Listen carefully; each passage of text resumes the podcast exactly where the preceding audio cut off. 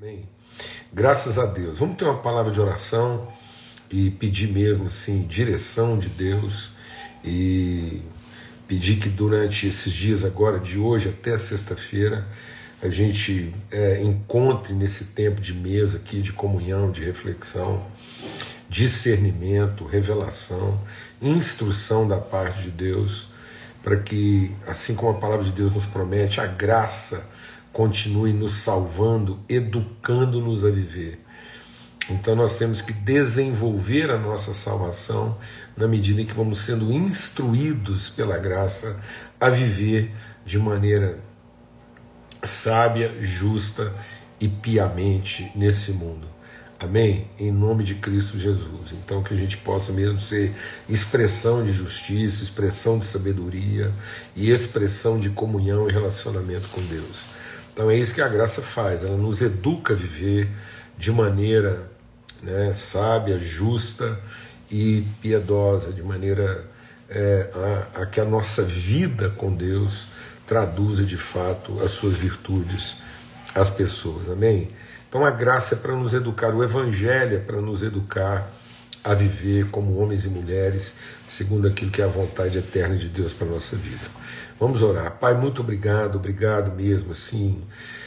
Obrigado, Senhor, pelo teu amor, a tua bondade, a tua misericórdia, a tua fidelidade. Obrigado por essa mesa de família, de comunhão, de amizade, de testemunho, de partilha. É o Deus de fé exercida na sua mutualidade. Obrigado que aqui a gente pode, nesse ambiente, compartilhar virtude, nos fortalecermos uns aos outros, exercitando a mutualidade da nossa fé. Muito obrigado pela tua fidelidade, obrigado pelo teu amor, obrigado pela tua misericórdia e bondade que nos seguem, ó Deus, todos os dias. E que, ó Senhor, ao abrir a tua palavra, abrir aquilo que é a palavra, é a orientação do Senhor para a nossa vida, segundo a instrução, segundo a iluminação do Teu Espírito, nós possamos nos apropriar dessa palavra de forma própria, de forma genuína, de forma verdadeira, para que possamos andar de maneira digna, Senhor, da vocação com que o Senhor tem nos chamado nesse mundo, Pai, no nome de Cristo Jesus, o Senhor. Amém e amém. Graças a Deus. É, o que Deus colocou no nosso coração aqui para estar tá compartilhando com os irmãos durante esses dias, de hoje até sexta-feira, é baseado numa exortação de Jesus que está lá em Mateus, no capítulo 20, 24.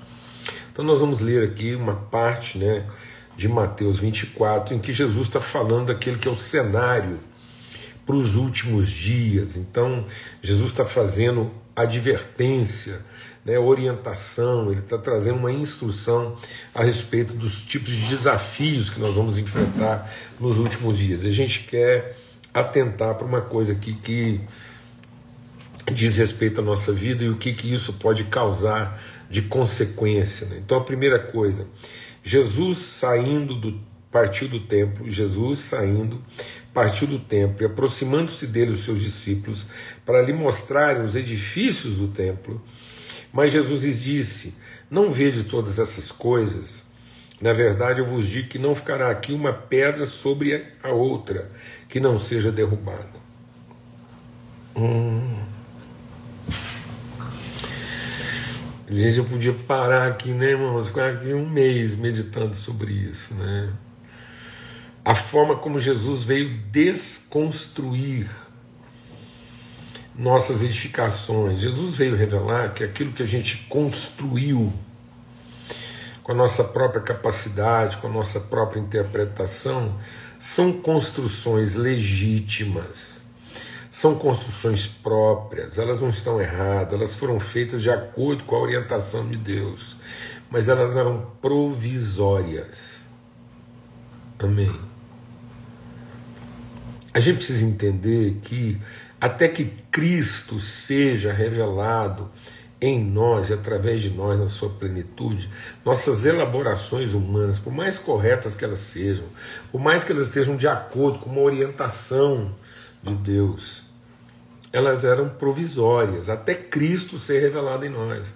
Até que haja esse testemunho, até que a gente entenda agora o que é o novo nascimento, o novo entendimento Por isso que Paulo escreve aos Gálatas dizendo: olha, vocês estão voltando aos rudimentos, vocês estão voltando a ordenanças, vocês estão voltando a ritos, vocês estão voltando a dogmas. Então muitas pessoas estão voltando porque não querem se dedicar à iluminação do entendimento. Então Paulo diz: olha, está tudo certo, vocês têm amor, vocês têm bondade, têm fé até aqui, mas agora eu oro para que sejam iluminados os olhos do vosso entendimento, para que vocês possam avançar, para que vocês possam é, evoluir, serem transformados na iluminação daquilo que é de fato a vossa vocação, para que vocês possam viver segundo essas riquezas. Depois o escritor aos Hebreus diz: olha, se aquilo que veio antes tivesse sido pleno, não teria sido substituído. Então há uma temporariedade, é provisório. Então, algumas coisas que são intuitivas na nossa vida e que são até de acordo com aquilo que a gente apreendeu. Não é o que a gente aprendeu, aquilo que você apreende, aquilo que você toma da palavra de acordo com o nosso próprio entendimento. Então muitas pessoas vão para a palavra e, de acordo com o seu próprio entendimento, vão concluindo coisas, e essas coisas não estão erradas, só que elas são provisórias, porque elas estão muito é, caracterizadas pelo dogma, pela estrutura, pela regra, e não pela relação íntima com Deus e uns com os outros. Então a gente tem necessidade de, de, uma lei, de um dogma, de uma regra, de uma metodologia cada vez mais apurada, porque nós não estamos amadurecidos, amadurecidos naquilo que é nosso entendimento, nossa relação, nosso senso de responsabilidade, de propósito, para que cada um possa ser conduzido no Espírito, conforme aquilo que é a promessa de Deus desde a eternidade. Então ele diz assim: ó, não vai ficar pedra sobre pedra que não seja derrubada. Então, as construções humanas, ainda que sejam em nome de Deus, segundo o templo que estava construído lá foi segundo a orientação de Deus. Jesus diz: Ouviste o que foi dito aos vossos pais pelos profetas. Tá bom? Quem disse? Deus disse. Para quem? Para os profetas. Profetas de quem? De Deus. A quem? Aos pais. Agora diz: Eu, porém, vos digo. Então, tendo Deus outrora falado, carta aos Hebreus, tendo Deus outrora falado de muitas formas, de muitas maneiras. Hoje, hoje, nesse tempo de plenitude, ele nos fala através do Filho, aquilo que é a natureza do Filho, aquilo que é a própria relação do Filho com o Pai. Então, quando ele está falando, ele nos fala pelo Filho, porque ele é a perfeita imagem, ele é a plenitude, ele está falando que ele é a nossa inspiração. Então, é, é, é, ele é a inspiração de que todo homem e mulher podem ser em Deus, segundo a palavra e segundo a orientação do Espírito Santo. Amém, irmãos? Então tá bom, vamos seguir. Estando ele assentado no Monte das Oliveiras, chegaram-se a ele os seus discípulos, em particular, dizendo: Muita gente às vezes me pergunta sobre isso aqui. E aí a pergunta foi: dízimos quando serão essas coisas? Quando vai acontecer isso, esse, esse desmonte? Quando vai acontecer essa, essa desmontagem das estruturas humanas? E qual será o sinal da sua vinda e do fim de todas as coisas? Jesus respondendo lhes disse: Fiquem atentos para que nenhum homem vos engane então, amados, todo o nosso esforço aqui tem sido para quê? Para a gente entender que Jesus, subindo ao céu, levou cativo o cativeiro. Ele declarou liberdade aos cativos, entendeu? Agora ele vai, no exercício dos dons, levar aqueles que foram libertos do cativeiro à liberdade da maturidade. Então ele deu dons aos homens para o exercício do ministério, para que todos cheguemos à estatura de homem perfeito. E o que, que significa estatura de homem perfeito? É que nós não somos mais conduzidos, enganados, iludidos, levados de um lado para o outro por qualquer vento de doutrina. É isso. Esse está de plenitude. Então ele diz assim: olha, até que todos cheguemos à estatura de homem perfeito, que não sejamos mais meninos, inconstantes. Então, uma das características da imaturidade é a inconstância. Deus não quer que você seja inconstante. Então, se você é uma pessoa cristã, filho, filha de Deus, que professa essa palavra, que medita essa palavra, uma das coisas que Deus vai tratar na nossa vida é a inconstância. Essa coisa que uma hora está, outra hora não está, dependendo da circunstância. Se está favorável, você está melhor. Se está desfavorável, você está pior. Então, se a coisa está do jeito que você gosta, você está animado. Mas se não está do jeito que você gosta, você está deprimido. Então, a maturidade resolve isso, porque a gente deixa de agir como menino. Então, não é a forma como os outros nos tratam. É a forma como nós estamos bem resolvidos em Deus, no entendimento daquilo que é o propósito de Deus, porque nós amadurecemos, nós evoluímos. Nós não somos mais enganados. Então presta atenção. E isso vai exigir de nós o que? Atenção. Então, tem muita gente falando, ah, eu queria que Deus. Então, a maturidade, ela não vem de forma é, é, extraordinária. A maturidade é uma forma ordinária de alcançar o sobrenatural. Vou falar devagar. A maturidade ela não vem de forma extraordinária. Não é um, a maturidade não acontece num evento assim, você, você adormece imaturo e amanhece maduro. Não. A maturidade é uma ordem, então ela é um processo ordinário. Ela é uma orientação, é um caminho a ser percorrido na medida em que eu vou alcançando um entendimento sobrenatural a partir de uma disciplina pessoal de meditação, de entendimento, de transformação, de meditar sobre isso e aprender, para que ninguém me engane, para que eu não seja vulnerável, assim, tão inconstante em função das circunstâncias e das atitudes e das posturas. Porque muitos virão em meu nome, dizendo. Então, o primeiro engano é que muita gente vai vir em nome e dizendo: Eu sou Cristo, e enganarão a muitos. Nesse contexto de engano, de sedição e de sedução, nós ainda vamos ouvir de guerras, rumores de guerra. Olhar para que ninguém vos perturbe. Então presta atenção, amado. O grande desafio, na medida em que a humanidade avança, na medida em que a história evolui, na medida em que nós vamos nos aproximando do fim de todas as coisas, o grande segredo da vida vai ser uma pessoa que não é enganada, nem é perturbada. E é uma pessoa atenta. Então Jesus está dizendo: olha, o grande desafio da vida nos últimos dias, na medida que o povo vai, as coisas vão avançando, é que você vai ter que se tornar uma pessoa atenta. Porque se você não tiver atenção, você vai ser enganado ou perturbado. Perturbado não é no sentido de incomodar, não, amados. Perturbado é no sentido de ficar desorientado. Uma perturbação de mente uma confusão. Então tem muita gente desorientada. E uma desorientação, uma perturbação não é próprio de filhos e filhas de Deus. Então nós não podemos admitir uma condição de perturbação e de uma facilidade de ser enganado, de ser iludido.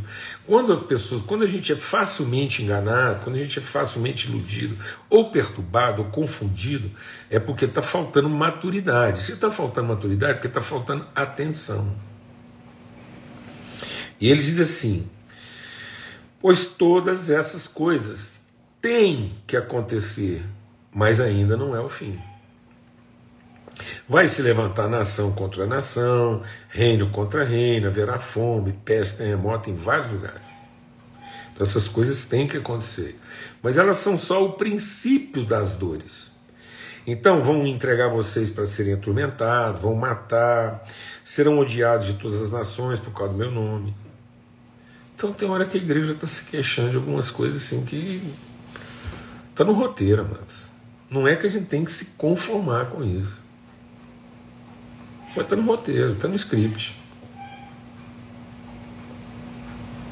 Então não é a forma como as pessoas vão, sendo, vão nos tratar. Na medida que as coisas caminham por fim, na medida que a igreja vai cumprindo o seu papel, não é a forma como as pessoas vão nos tratar, o mundo vai nos tratar, é a forma como nós vamos encarar tudo isso. Sem ser enganado, sem ser perturbado, sem ser confundido. E ele diz o seguinte: E então muitos se ofenderão E porque eles vão se sentir ofendidos, eles vão trair uns aos outros e vão se odiar. Tá vendo? Então, se a gente não tiver atenção nesse momento, a gente pode ser enganado. E sendo enganado, a gente vai ficar confundido, perturbado. Então, tem muita gente que está perturbada. Espírito, são pessoas perturbadas espiritualmente. Por que, que eles são perturbados? Porque foram enganados. Por que, que eles foram enganados? Porque não prestaram atenção. E aí essa perturbação vai conduzir a um estado de degeneração tal que no meio dessa confusão de guerra, de conflito uns contra os outros e perseguição da igreja, essa confusão, esse, esse, né, esse bordel, é um bordel de sentimentos, de ideias, de doutrinas e tal, muitos vão ficar ofendidos. Não há razão para ser ofendido. Por que está ofendido? Porque não está prestando atenção. E porque não está prestando atenção, foi enganado. E porque foi enganado, está perturbado. Então por isso está ofendido. Porque se estivesse prestando atenção, não estava perturbado. Não estava perturbado porque não foi enganado. Não foi enganado porque prestou atenção. Então ele diz assim, e aí, presta atenção, nesse ambiente de gente ofendida, as pessoas vão se trair umas às outras. Não vão sustentar seus compromissos, não vão manter a palavra empenhada. Então haverá uma facilidade muito grande das pessoas assim se desfazerem do seu compromisso só porque estão ofendidas. Só porque estão ofendidas. Vão trair, abandonar, negligenciar e mais. Vão até enganar umas às outras. E ele diz assim: Nesse ambiente surgirão muitos falsos profetas que enganarão a muitos. E por se multiplicar, presta atenção, e por se multiplicar a iniquidade, o amor de muitos esfriará. Mas aquele que suportar até o fim, esse será salvo. Então, salvo do quê? Não é salvo do céu, mano. Aqui não está falando de ser salvo para o céu.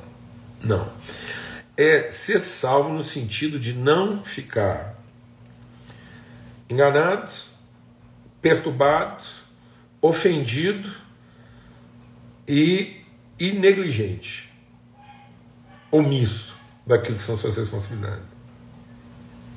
Cheio de amargura no coração. Então isso é um crescente. Agora, se eu não quiser viver esse estado que vai levando para um, um crescente de desânimo, ofensa, perturbação, confusão e raiva e amargura, então eu tenho que entender o que é a causa disso. A causa disso é a iniquidade. Por isso que a palavra de Deus diz o quê? Que nós devemos confessar os pecados uns aos outros, porque Ele é fiel e justo para perdoar os nossos pecados e nos purificar de toda iniquidade. Então, vamos entender o processo aqui. Quando Cristo morreu na cruz, derramou o seu sangue, ele libertou do cativeiro. Então ele proclama liberdade ao cativo, por quê? Porque ele perdoou os pecados. Agora ele vai iluminar o nosso entendimento para que nós sejamos conduzidos à liberdade e não sejamos mais oprimidos. Então, cativos nós não somos, porque os pecados foram perdoados. Mas muitas vezes nós continuamos oprimidos. E por que, que a gente está oprimido? Porque os olhos do nosso entendimento não estão iluminados. Então nós temos que ter os olhos do entendimento iluminados para que a gente não continue a ser oprimido o que? Da iniquidade. Porque a palavra de Deus diz que ninguém, ao ser tentado, pode dizer que foi tentado por alguém. Lá em Tiago diz isso. Então Tiago está dizendo: ninguém ao ser tentado diga que foi tentado por alguém, porque cada um é tentado pela sua própria iniquidade. E a iniquidade, concebendo, dá à luz o pecado. Então o que é o problema do homem? Não é o pecado em si porque às vezes nós estamos tratando o problema errado, então as pessoas estão achando que tem que tratar o pecado e na verdade nós temos que tratar a iniquidade, porque é a iniquidade que faz com que as pessoas continuem pecando. E o que é iniquidade? A iniquidade é o senso do direito. Então o que ele está falando é que nos últimos dias, nesse cenário de confusão, muitas pessoas vão ser enganadas com a palavra anticristo, uma palavra anti-oferta, uma palavra anti-entrega, uma palavra anti-vocação, anti é, chamado de Deus. Então, nós somos ungidos para ser o que? O corpo de Cristo. Nós somos chamados. O nome que Deus nos deu é para a gente poder ser a expressão da sua virtude em amor, como oferta espontânea. Aquele que diz que ama Deus tem que ofertar espontaneamente. Então, esse é o Cristo, esse é o amor. O amor é oferta espontânea. E o que, que nos impede de viver uma oferta espontânea? O direito à iniquidade. Então, essa semana a gente vai compartilhar sobre isso, de hoje até sexta-feira. Alguns sintomas de que nós podemos estar cedendo à iniquidade. E um dos sintomas que a gente pode estar cedendo à iniquidade é que, na defesa do nosso direito, nós nos tornamos murmuradores. E a palavra de Deus diz lá em 1 Coríntios 10, 10 que os murmuradores não entrarão no reino dos céus. Não entrarão nessa dimensão de reino.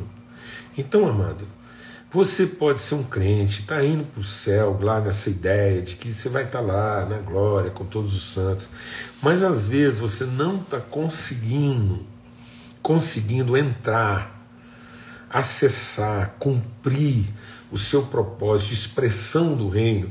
Nós somos a expressão do reino. A palavra de Deus diz: onde você chegar, você diga o reino de Deus é chegado. Sabe por quê? Porque nós nos entregamos à murmuração. E sabe por que a gente se entregou à murmuração? Não é porque está tudo dando errado. É porque a gente acha que por ter feito a coisa certa, nós merecemos uma condição melhor. Então a gente olha para tudo que está à nossa volta e se vitimiza. Então o murmurador, ele é uma vítima.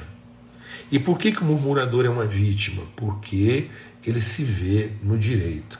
Então o que, que faz com que a gente se vitimize diante das circunstâncias e em lugar de assumir uma postura de, de enfrentamento, de referência, a gente se entrega à murmuração, porque a gente vê o nosso direito ofendido.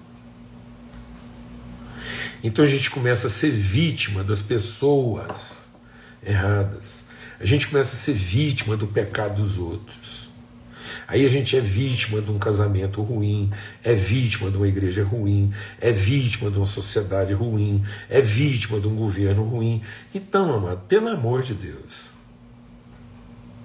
pelo amor de Deus, pelas misericórdias do Senhor, eu quero dizer uma coisa: que em nome de Cristo Jesus, o Senhor, nós, como igreja, estamos pecando contra a nossa nação, na medida em que o nosso discurso está carregado de reclamação.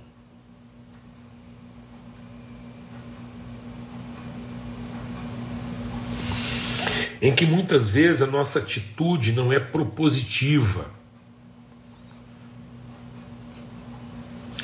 mas ela é reclamante. Não tem cabimento, não tem cabimento que não cabe, não se aplica, não se justifica. Pode ter uma explicação. Aliás, deixa o Espírito de Deus ministrar algo ao nosso coração. Toda murmuração tem sempre uma boa explicação.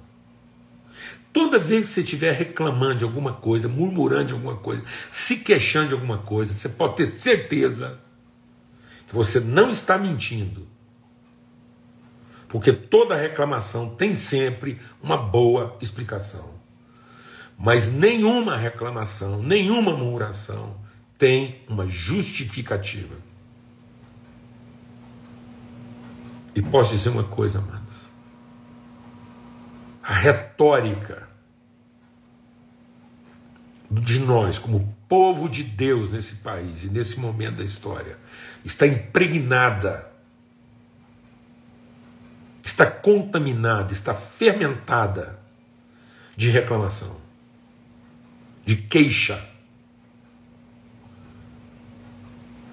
Homens e mulheres ressentidos, ofendidos, milindrados, magoados, porque não estão recebendo à altura dos seus esforços.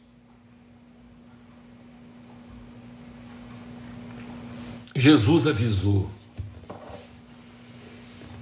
que os últimos dias não seriam fáceis, mas que a gente tivesse cuidado e atenção para não ser enganado. Muita gente está com o discurso que foi enganado. Enganado se sentir perturbado. Muita gente está apontando para um cenário de perturbação, como se a igreja não tivesse um senhor e uma orientação segura para seguir. Como se a vida da igreja, do povo, eu e você, família de Deus, estivesse à mercê de quem quer que seja. Nossa atitude, nossa postura não pode ser reclamante, queixosa. Ela tem que ser uma atitude de referência, propositiva. E não de apontar como é que os outros estão em falta, mas de revelar como cada um de nós assume o seu lugar e a sua responsabilidade.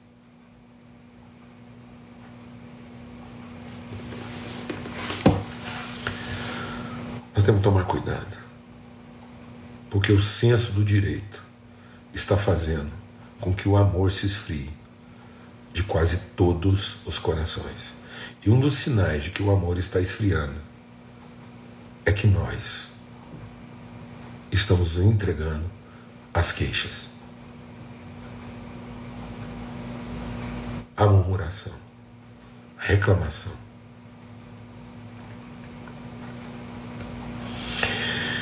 Uma atitude de denúncia, de acusação. Em nome de Cristo Jesus, Senhor. Que a gente possa se identificar com essa situação como quem tem o coração carregado de misericórdia.